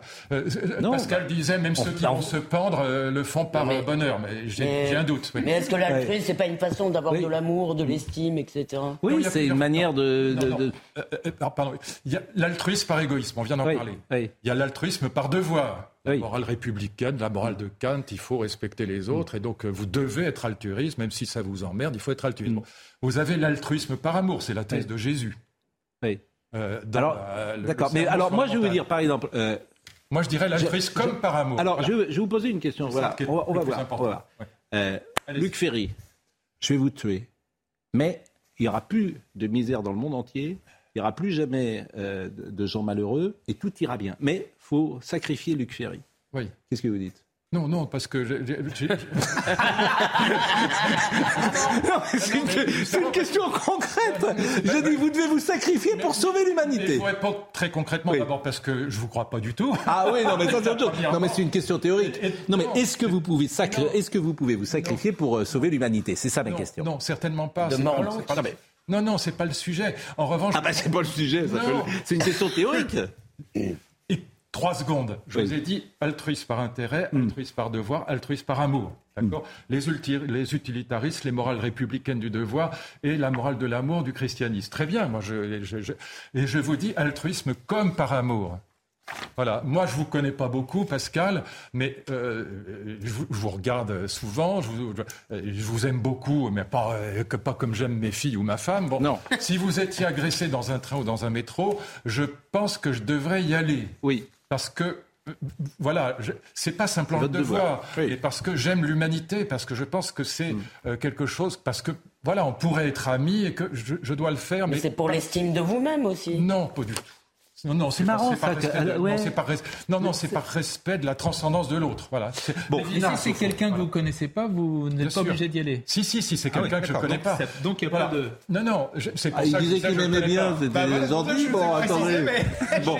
Alors, non, vous comprenez pas l'argument. Je disais, Oui. je ne connais pas. Oui, j'ai j'ai Je ne connais compris. Si, si une jeune femme est agressée dans un train ou dans un métro, je sais que je dois y aller, non pas par euh, devoir, non Mm. pas par intérêt, non pas par amour, puisque je l'aime pas, mais comme par amour. Si c'était ma fille, je devrais y aller. Mais moi, je, je pense qu'il y a deux choses qui, qui font la, la- rendre la vieillesse heureuse. La première, c'est l'amour. Oui. D'ailleurs, j'ai mon prochain livre qui sort, mon 30e livre, qui sort dans trois, qui sort dans trois ça, tu semaines et qui s'appelle intérêt. 90 ans d'amour. Donc, donc j'ai beaucoup réfléchi à l'amour. J'ai beaucoup pratiqué. Il est très très fort. Exceptionnel. Il est, très- il est exceptionnel. Je crois que j'aime beaucoup Luc. Je crois que j'aime beaucoup Luc Ferry. Je voudrais dire que moi-même, je, je sors un livre dans quelques jours qui sera mon temps. Il ne faut pas avoir de complexe dans la vie, ni de supériorité, ni d'infériorité. Il faut, ah oui, tiens, faut jamais se comparer. Voilà. Mais on le fait tous, hélas. Par exemple, moi, quand je vous vois, je me dis, qu'est-ce qu'il est intelligent, j'ai- Luc Ferry. Il était incroyable. Il a une capacité d'analyse, d'avoir des informations, etc. Bon, il a appris, etc. On se compare tous, hélas. Et il faudrait pas se comparer. Pourquoi pas Bah, pourquoi, pourquoi vous dites pourquoi pas Bah, Parce que après tout, les notes à l'école, moi je suis pour les notes à l'école, je trouve que la suppression des Ouais. notes est absurde, c'est pas parce qu'on... Oui, mais ça nous renvoie une image qui est pas forcément positive de Et nous, alors qu'on on- voulez-vous n'avoir de, de- de vous qu'une image positive C'est bien de se critiquer soi-même. C'est Bon, très bah, bien de d'accord. se dire, voilà, j'ai fait le défaut. Ça peut nous stimuler. Pascal. Vous avez raison. Et Oui, mais alors pour être, euh, oui. Moi, je voudrais rajouter une chose. Oui, je- oui. Vous Vous voulez avez, euh, d'un autre livre Ce qu'il y a le plus important dans la vieillesse, Oui. c'est de conserver le rêve. La vieillesse commence, la vieillesse commence lorsque les rêves, Mm. lorsque les regrets l'emportent sur les rêves. Oui, mon ami, mais euh, moi je suis tout à fait d'accord avec ce que tu dis. L'amour est ce qui donne du sens à nos vies, tout ça, je suis évidemment preneur. Mais euh, comment dire? Pour, pour, Je vais faire comme toi, pour revenir au thème de mon livre, qu'on trouvera dans voilà toutes un les pharmacies. Non, l- moi ce qui m'intéresse, c'est à quoi ça servirait de vivre euh, 20 ans, 30 ans, 40 ans de plus, évidemment, jeune et en bonne santé. À quoi ça peut servir? Moi, je suis un partisan de l'éducation tout au long de la vie. Je suis un partisan de la perfectibilité infinie. Et dans cette perspective-là, euh, la vieillesse, à un moment ou à un autre, elle apparaît comme un mur imbécile qui n'a pas de sens, simplement. C'est idiot. On perd ses moyens intellectuels, on perd ses moyens physiques sans aucun profit. Donc, le, slogan que je défends, si, si je suis parlé d'un slogan, c'est l'âge sans la vieillesse. Alors justement, ça c'est le chapitre 3 qui est vraiment intéressant. Euh, ça s'appelle Se résigner à la vieillesse. Dès qu'on évoque le mot transhumanisme, la loi de Goldwyn tente à s'appliquer de manière quasi automatique. De bonnes âmes dans les gauches anticapitalistes comme dans les droites illibérales hurlent à l'eugénisme, pour ne pas dire à l'hitlérisme, fantasmant ce qu'on aurait de néolibéral ou d'anti-religieux. Donc, disons le mot de diabolique, le projet d'augmenter la longévité humaine, écrivez-vous. Eh ben, je pense qu'au contraire, ce projet, ce qui m'intéresse dans cette idée, c'est qu'il y a, c'est pour ça que le sous-titre, c'est sagesse ancienne et spiritualité laïque. Du point de vue des sagesses anciennes, si vous lisez par exemple euh, le, petit, le petit dialogue de Cicéron qui s'appelle De la vieillesse, des Sénectute, c'est assez marrant parce que ça commence par cette phrase-là. Est-ce qu'une vie de 800 ans est supérieure à une vie de 80 ans? Et Cicéron répond non. Pourquoi il répond non? Parce que du point de vue des stoïciens, la vie bonne, c'est la vie en harmonie avec la nature, avec l'ordre cosmique. Autrement dit, le but n'est pas d'allonger la vie, mais de s'adapter à l'ordre cosmique. Autrement dit, la vie bonne, c'est vivre bien quand on est un enfant, vivre comme un adulte quand on est un adulte et comme un vieillard qui accepte la mort quand on est un vieillard. Ça, c'est les sagesses anciennes. Elles disent ça. Au fond, la longévité n'a pas d'importance. Si vous êtes dans une perspective qui est celle de l'historicité, de la liberté, de la perfectibilité, disons de l'éducation tout au long de la vie, c'est l'inverse. Et moi, c'est ce que je défends, la vieillesse dans cette perspective-là. Dit Rousseau, pourquoi l'homme est-il le seul être vivant susceptible de redevenir imbécile? La bête ne peut rien perdre, elle n'a rien acquis. La vieillesse nous fait perdre un moment ou un autre. Oui, mais ce, qui est embêtant, c'est que ça marche pour les individus. Collectivement, si tout le monde vit beaucoup plus longtemps, ça pose un gros problème. Philippe Bilger. Euh, Philippe Bilger.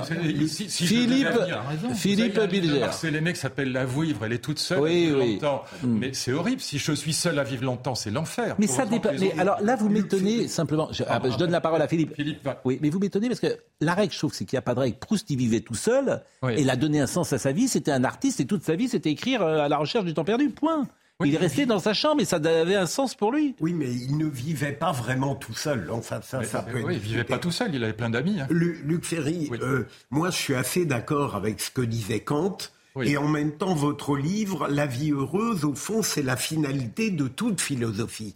Est-ce qu'il n'y a pas un peu un hiatus entre votre volonté de dire ce que pourrait être une vie heureuse et la lucidité, voire le cynisme de ceux qui pensent que c'est impossible Alors, c'est vraiment la grande question. Moi, je ne pense pas du tout que le bonheur soit la finalité ultime de la vie. Je pense, ça c'est une thèse utilitariste qu'on trouve dans la psychologie positive. Je pense qu'il y a des valeurs qui sont bien supérieures au bonheur. On le voit aujourd'hui en Iran, par exemple, ces femmes, elles, elles, elles luttent pas pour leur bonheur. Elles, et ce qui va et c'est pour ça que j'écris ce livre. Ce qui va nous manquer face à ce qui se passe aujourd'hui en Ukraine, où on va, l'enjeu de la guerre en Ukraine, c'est pas les crimes de guerre, ça y en a dans toutes les guerres. C'est le fait qu'on a un môle illibéral ou totalitaire qui est en train de se constituer avec l'Inde, la Chine et la Russie. Et face à ce môle illibéral et antidémocratique qui nous déteste, qui déteste nos valeurs, est-ce qu'on a besoin de chercher uniquement son bonheur personnel? Non. On va avoir besoin de lucidité, d'intelligence, de liberté, de courage.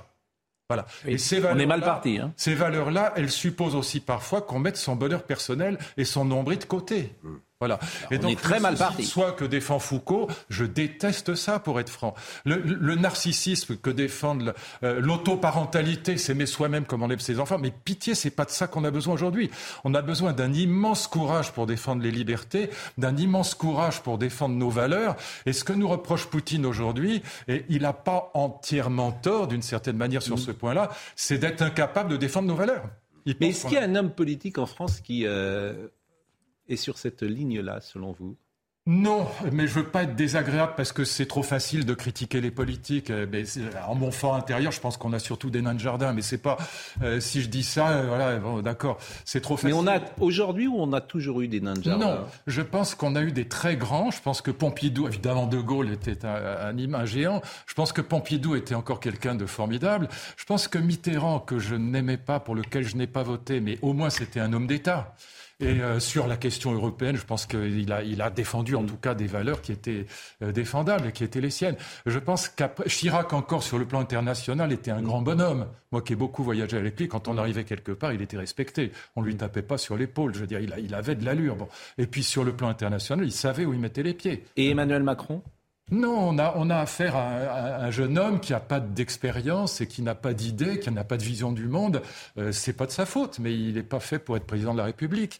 Et donc je pense qu'à partir de, à partir de Giscard, pff, c'est les Et dans la classe politique aujourd'hui, vous Giscard est le dernier, pardon, le dernier président à avoir une culture scientifique. Il Hmm. était polytechnicien. Et Giscard a été un très grand président, quoi qu'on en pense. Mais après, vous avez, à mes yeux, pardon, euh, si vous voulez, la Hmm. Vous culture. avez été ministre quand même de Nicolas Sarkozy, c'est pas très sympa. Pardon? Vous rigolez, vous plaisantez. J'ai été ministre de Chirac. Jamais, J'étais ministre de Sarkozy oui. pour rien au monde. Jamais je n'aurais été ministre de Nicolas Sarkozy. Mais c'est pas le problème. Le temps passe vite. Le- le- non, non, mais je n'ai jamais été ministre de Sarkozy. Non, la, la culture de nos hommes politiques, c'est Seguela et Sciences Po. Alors, Seguela, il est là, je l'aime beaucoup, c'est mon ami. Bon, euh, et il, faut- il en faut. La, la- la- la com, ça fait partie du jeu, mais c'est pas suffisant. Ils n'ont aucune culture scientifique, ils n'ont aucune culture historique et philosophique. Bon, c'est des nains, quoi. Pardon C'est des nains, c'est pour vous, hein, en tout cas. Mais il n'y a personne. C'est des petits. euh, Il y a pas dans le paysage politique aujourd'hui, il n'y a pas l'équivalent de De Gaulle. Oui, c'est évident. Oui, c'est entendu, mais bon, les, les circonstances sont euh, différentes. Alors, vous avez écrit également philosophie et christianisme. Ça, faut que je le montre aussi, parce que euh, vous êtes venu l'autre jour pour en parler d'ailleurs, avec Laurence Ferrari, la religion chrétienne à l'épreuve de la philosophie. Simplement, je voulais euh, qu'on parle de l'avenir avec les voitures électriques, puisqu'Emmanuel Macron ce matin va inaugurer le salon de l'automobile. Mais juste un mot, parce que vous vous intéressez, vous avez fait de la biologie. Ah oui, Et bah, je voudrais que vous m'expliquiez, que vous Beaucoup, expliquiez aux gens ce qu'est la sénescence cellulaire. Oui. Ça, c'est très intéressant. Ah, sénescence, clé. S-E-N-E-S-C-E-N-C-E, je le dis, sénescence, et euh, qui est, pourquoi pas, quelque chose qui pourrait euh, nous permettre de vivre plus longtemps. Non, la- les- passé 50 ans, surtout 60, Hmm. on développe en nous des cellules qu'on appelle les cellules sénescentes, qui sont des cellules qui ne se divisent plus, mais qui ne meurent pas. Et elles synthétisent autour d'elles quand elles se mettent à travailler. Par exemple, quand on a une blessure qu'elles essayent de réparer, ces cellules euh, produisent autour d'elles toutes les maladies de la sénescence, c'est-à-dire tout ce qui est inflammatoire, arthrite, arthrose, euh, la perte de masse musculaire, ce qu'on appelle la sarcopénie, ça n'a rien à voir avec Sarkozy, mais c'est, euh, l'étymologie, c'est la perte de la, la masse musculaire. Alors, étymologiquement, ça veut dire la misère de la viande en grec, mais peu importe. Et donc, ces, ces saloperies de cellules sénescentes, elles prolifèrent. Pourquoi? Parce que le système immunitaire, quand il vieillit, de même qu'il ne détruit plus les cellules Covid ou les cellules cancéreuses, il ne détruit plus les cellules sénescentes quand elles produisent de l'inflammatoire. Il devrait le faire, mais il est plus, lui aussi, il a vieilli. Il n'a plus les petits soldats, les lymphocytes. Et donc? Et donc, quand on éradique ces cellules sénescentes avec ce qu'on appelle des sénolytiques, il y en a en gros cinq aujourd'hui qui sont connus, eh bien, quand on le met sur les souris, quand on détruit les vieilles souris, les cellules sénescentes, elles vivent en gros 35% plus longtemps, mais en bien, bien meilleure forme. Donc ça veut dire que ça, c'est adaptable à l'homme, pensez-vous? Très rapidement, Très bien ra- sûr. très C'est-à-dire. Bah, Dans les trois ans qui viennent, il y a déjà des gens aux, aux États-Unis. Dans les trois ans qui viennent, on va Bien gagner sûr. 30% de Ah non. d'espérance de vie Alors, non, non, mais on pourra prendre ces sénolytiques. On verra ce que ça. Pour l'instant, les expériences se font sur l'humain, mais il y a beaucoup de, il y a, il y a aux États-Unis beaucoup de gens qui prennent. C'est-à-dire que Gauthier Lebret, qui est le plus jeune d'entre nous, il va peut-être mourir à 120 ans? Oh, c'est certain. Sauf- C'est sauf certain s'il, Sauf s'il Mais- passe sous un autobus ou qu'il explose Oui, dans un. En attendant, il va payer Non, la mais- retraite de Luc Non, mais vous- pendant très longtemps. Quel, quel âge vous avez, euh, Gauthier? 27 ans. Non, mais vous pensez, sérieusement, là, on parle sérieux. Vous pensez que. Ah, lui vivra à coup sûr. Pour l'instant, euh, on n'a jamais augmenté vraiment la longévité. On a augmenté l'espérance de vie, mais pas Ouais. la longévité. hein. Je parle de ça dans mon livre parce que c'est très important. On a L'histoire de l'espérance de vie est très intéressante parce qu'on pourrait écrire un livre à partir de là. En gros, au Moyen Âge, l'espérance de vie au Moyen Âge autour de 18 ans à cause de la mortalité infantile. Quand vous prenez après, euh, disons Victor Hugo, quand il pu- publie Les Misérables, l'espérance de vie est de 37 ans. Je vous donne la moyenne. Oui, mais il y avait la mortalité infantile qui faisait baisser le. C'est voilà. l'espérance de vie à la naissance. Oui. En 1900, l'espérance de vie en France, c'est de 45 ans. Il faut un cuit de bulot pour pas comprendre qu'on est obligé d'augmenter la, la durée de cotisation pour les retraites. On peut pas faire autrement. À ma naissance en 1951 et Glace, l'espérance de vie est de 62 ans. Euh, euh, statistiquement, je serais pas avec vous aujourd'hui, ce qui serait désolant. Oui, bien surtout sûr. pour moi. Bon. Je suis d'accord Et donc euh, voilà, aujourd'hui Bon. c'est 80 ans pour les hommes et 85 ans pour les femmes. Mais on n'a jamais dépassé 125 ans. Voilà. Le but de cette révolution de la longévité, c'est de faire vivre en bonne santé 40 ou 50 Mm. ans de plus. Et comme on va vivre une dépopulation, et, que, et surtout pas une surpopulation, on est aujourd'hui en train, la population vieillit et elle diminue considérablement. Lisez le livre qui s'appelle Planète vide, Mm. très intéressant, qui a été publié cette année. Donc contrairement à ce qu'on croyait, on va pas du tout vers la surpopulation, on va vers la dépopulation, on va plutôt vers 6 milliards que vers 12 milliards. Aujourd'hui, on est 8 milliards d'individus. Euh, c'est- c'est c'est tout à 6 fait... milliards, j'ai jamais entendu ça. Moi, j'ai, On va vers 6 milliards. Ouais, moi, j'ai jamais entendu. Mais, Ben, mais lisez Planète vide, c'est dedans. Oui, bah, pas lu. Mais Ah vous, oui, mais ça, va- ça va vous concerner vous, l'espérance de vie, ou euh, vous, vous êtes la génération manque de peau pour vous, vous allez y non, passer. euh, non, ce qui va nous concerner, ce qui va nous, mais c'est pas mais est-ce que vous allez gagner vous du, du temps Mais de bien vie sûr. Ce qui va nous concerner, nous, les, les- les cheveux blancs ou les absences de cheveux, euh, c'est la. euh, oui, moi, la le petit. Non, te sens pas vilain. Moi, je me teins pas les cheveux, contrairement à ce que disent les méchants. Mais ce qui va nous concerner assez rapidement, c'est l'usage des sénolytiques, bien sûr. D'accord. Donc ça, c'est à Bah, votre dans avis. les cinq ans qui viennent, il est très probable qu'on va prendre Gérard. de la metformine et qu'on vivra. De la quoi? De la quoi Ça s'appelle de la. euh, Il y a un des sénolytiques qui est très connu qu'on utilise pour le diabète, ça s'appelle la metformine. Alors, ne prenez pas ça. Il faut attendre d'avoir les dosages, il faut Ah des expériences, il faut être sérieux. Est-ce que vous n'allez pas rajouter une inégalité à toutes celles qui existent euh, aujourd'hui C'est-à-dire que la- au moins tout le monde aujourd'hui quasiment est égal devant la mort. Avec euh, donc ce, ce que vous, vous prenez, vrai, ça. bien évidemment, euh, une bonne partie, la majorité de l'humanité n'aura pas recours à, à ces Pourquoi pas médicaments bah parce que ça coûtera trop cher, etc. Non, ça coûte Donc, rien du dans un premier temps, c'est les coûte entre guillemets les plus les plus privilégiés, Non. les plus riches qui en profitent. pas du tout, ça ne coûte strictement rien. Je vous donne un exemple Ah bon pour que vous Bon. compreniez, parce que moi j'ai travaillé avec Jean Dosset, notre prix Nobel de médecine, euh, à sa demande, il était un type adorable d'ailleurs, sur le premier séquençage du génome humain entre 1990 et 2003. Ça a duré 13 ans avec Daniel Cohen, le grand biologiste que j'aime beaucoup, qui est un ami travaillé avec eux et Jean Dosset, il m'a dîné à la maison, il m'avait demandé de réfléchir aux, aux conséquences de ce séquençage du génome humain. Ça a duré 13 ans, ça a coûté 3 milliards de dollars. Aujourd'hui, un séquençage de génome, ça coûte 150 dollars. C'est ça les biotech. C'est-à-dire que la, la dégressivité des coûts est le phénomène majeur. Donc ce sera accessible absolument à tout le monde. Ce qui empêchera d'y accéder, c'est les religions et les idéologies, c'est pas l'argent. On parlera euh, peut-être euh, demain davantage de la ça est voiture. dans mon livre. Oui, bien, mais il est formidable votre livre. hein. Vraiment, je, je le remonte. hein. Euh, mais, mais je vais vous faire écouter Michel Drucker parce que ça vous intéresse. Ah ben oui, il est, il est comme moi, il est hypochondriaque aussi. Ah, vous êtes hypochondriaque? Évidemment, c'est ce qui conserve la santé. Il faut. Oui, c'est éloge de la fuite euh, où chacun protège sa petite Non, cellule. C'est Laborie qui explique ça là-dedans. protège pas du tout, mais Bah si, c'est la petite, la petite, votre petite cellule. Vous êtes un peu retourné sur vous. Hypochondriaque. Ben, euh, Écoutez, j'ai trois filles absolument adorables. Ah oui, vous êtes retourné.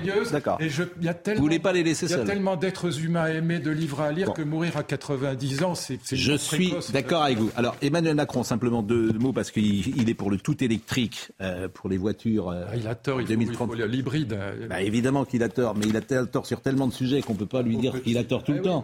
mais c'est vrai que le choix idéologique du tout électrique est sans doute euh, pas un bon choix.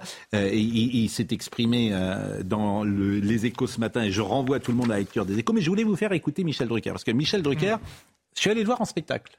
Il est le samedi et le dimanche à Paris au Petit Marigny. Il fait un malheur. Il y avait un monde fou.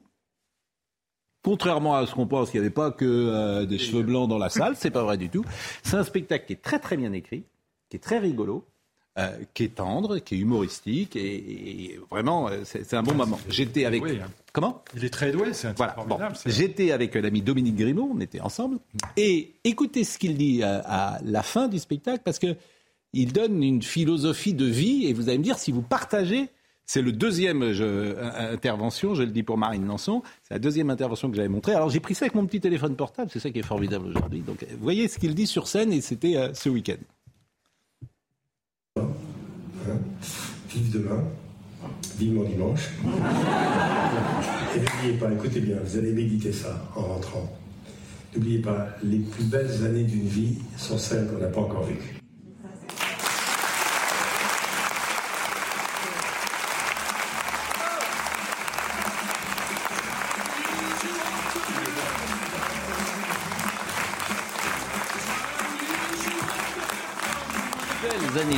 Sont celles qu'on n'a pas encore euh, vécues. Est-ce que vous, vous êtes d'accord? J'adore cette idée. Je, je, suis tout à fait. En tout cas, je voudrais que ce soit vrai. Et donc, il faut faire en sorte que ça le devienne. Hmm. Euh, Dans, dans les, dans les sagesses anciennes, il y a toujours cette idée qu'on trouve d'ailleurs dans le bouddhisme, dans le stoïcisme, mais aussi dans la psychologie positive. Il y a toujours cette idée que il faut habiter le présent savourer l'instant présent. Il faut euh, euh, se méfier de la nostalgie et de l'espérance. La nostalgie nous tire en arrière, l'espérance nous tire vers le futur, mais c'est pas bon non plus l'espérance pour les sagesses anciennes. C'est pas du tout une bonne idée parce que espérer être riche, ça veut dire que tu es pauvre. Espérer être en bonne santé, ça veut dire que tu es malade. Espérer être aimé, ça veut dire que tu pas aimé. Donc l'espérance pour les anciens, pour les stoïciens, c'est un, c'est un défaut, euh, c'est une négativité.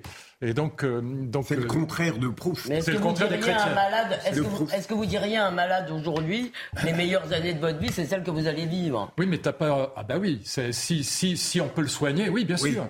Si on peut le soigner, oui. Moi, je, Moi, je lui dirais ça volontiers. Au contraire, je lui dirais, voilà, vous êtes malade, mais grâce à la médecine moderne qui est Alors absolument moi j'ai une espérance quand même parce Pardon que moi j'ai une espérance, Oui. c'est que vous veniez travailler sur cette chaîne.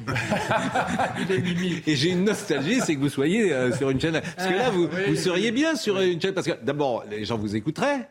Hein, c'est vrai que c'est parce que parfois vous parlez, mais ça c'est une vraie Est-ce que vous espérance. dire que sur LCI, m'écoute pas, c'est ça Je, je ne sais pas la station dont vous parlez. Mais pourquoi vous venez pas travailler chez nous? Vous seriez bien chez nous. vous, êtes adorable. En tout cas, j'entends la, la proposition, c'est très aimable. Bon. C'est beaucoup plus vous Oui, savez. je, je Ah, pense ouais, en plus, voilà, des, gens Ah. extrêmement sympathiques. Mais sur LCI, Je pense se que bien vieillir, c'est continuer d'aimer la vie Oui. et, d'avoir une vieillesse à cœur battant. Oui, mais Jacques, Mais tu sais, Jacques- Jacques, on va pas se raconter de salade. Ah vous oui, êtes un comment super privilégié. Vous avez réussi votre vie professionnelle comme vous le vouliez. Vous avez une vie matérielle qui est confortable. Vous avez euh, Des enfants qui euh, sont aussi en réussite. Oui, il y a plein. Vous êtes un privilégié. La difficulté, la difficulté de tous ces livres-là, c'est pour ceux qui ne sont en difficulté. Bah oui, Luc Ferry, pardonnez-moi. Vous avez, vous avez la chance d'être né intelligent. Vous n'y pouvez rien. Pardonnez-moi de le dire comme ça. C'est un don. Non, mais c'est un don que vous avez eu. Vous avez fait des études magnifiques. Tout le monde ne peut pas les faire. Et, et c'est tout le mystère de la vie. C'est-à-dire que quelle est votre part de responsabilité sur la vie que vous avez menée? L'intelligence n'est rien par rapport à la, à la, à la bonté. Euh, voilà, moi je, je respecte l'intelligence, mais je m'agenouille devant la bonté. Ça n'a rien à voir. On peut avoir des gens formidablement euh, euh, charmants et utiles et, et- et aimables euh, qui sont pas forcément intelligents ni cultivés. Ça n'a rien à voir. La, la- la culture et l'intelligence sont pas forcément des qualités suprêmes. Et donc euh, c'est c'est pas ça qui m'intéresse. Moi, euh, ce qui, ce qui m'intéresse en effet, Est-ce que vous direz que vous avez eu de la chance quand vous... sans la vieillesse. Que-. Oui, mais est-ce que vous trouvez que vous avez eu de la chance quand vous êtes Oui, oui. né avec ce qu'on vous a transmis à la naissance Je parle pas de culture, là, je parle de ce que vous aviez dans la tête. Est-ce que c'est une chance? Est-ce que vous êtes né, est-ce que vous êtes né plus doué que les autres? C'est-à-dire que j'ai eu la chance d'avoir un, un père qui était génial, qui fabriquait des voitures de course absolument sublimes, qui avait un Ah sens bon de l'esthétique, euh, qui était, euh, qui était, il a fabriqué une quinzaine de voitures qui sont des, de véritables œuvres d'art. La dernière a été vendue au mois de mai, malheureusement, j'ai pas pu l'acheter. Et je vous interromps parce qu'on ne doit pas déborder. Parce qu'ici, on est sur une chaîne Une importante. mère merveilleuse, voilà, qui, Voilà. qui m'a appris. Mathieu Devez, une minute. Vous avez une minute. Détention en cours devant le lycée Joliot-Curie à Nanterre. Les polices et les lycéens se répondent par des tirs de mortier d'artifice et du gaz lacrymogène. À l'origine des émeutes, la mutation d'un professeur syndicaliste. Les lycéens réclament également le retour d'un dispositif d'aide aux devoirs. Les frappes russes n'arriveront pas à briser les Ukrainiens. Ce sont les mots prononcés par Volodymyr Zelensky après plusieurs attaques sur la capitale ce matin. Kiev a été ciblé à quatre reprises et un immeuble résidentiel a été touché. Deux personnes sont sous les décombres et on vient de l'apprendre. l'Ukra- L'Ukraine demande l'exclusion de la Russie du G20. Neymar, jugé à Barcelone à un mois du mondial de football au Qatar, l'attaquant du PSG est accusé de corruption par le ministère public. Il réclame deux ans de prison et 10 millions d'euros d'amende à l'encontre du Brésilien. Siraka était à la réalisation ce matin avec nous. Fabien Fretti était au son. euh, Abella euh, Bouka était à la vision. Merci à Marine Lançon. Merci à Juncine Cerquera. Luc Ferry, La vie heureuse, sagesse ancienne et spiritualité laïque. Alors que vous voyez des images de Michel Drucker. Voilà, il était. euh, regardez. avis, il doit prendre des sénolytiques parce qu'il est tellement beau. Là. Euh, non mais c'était ça c'était ce week-end. Vous pouvez aller le voir au théâtre Marigny. On l'embrasse, Michel, philosophie et christianisme. Vous voyez. Le charme de cette émission, c'est que euh, on devait faire 10 minutes ou un quart d'heure, on a fait une demi-heure avec vous, Vous parce que je- tout, ouais. mais pour une raison simple, vous êtes passionnant. Vous êtes trop gentil. Vous Merci, êtes passionnant. Merci Jean-Luc, euh, Jean-Marc Morandini dans une seconde.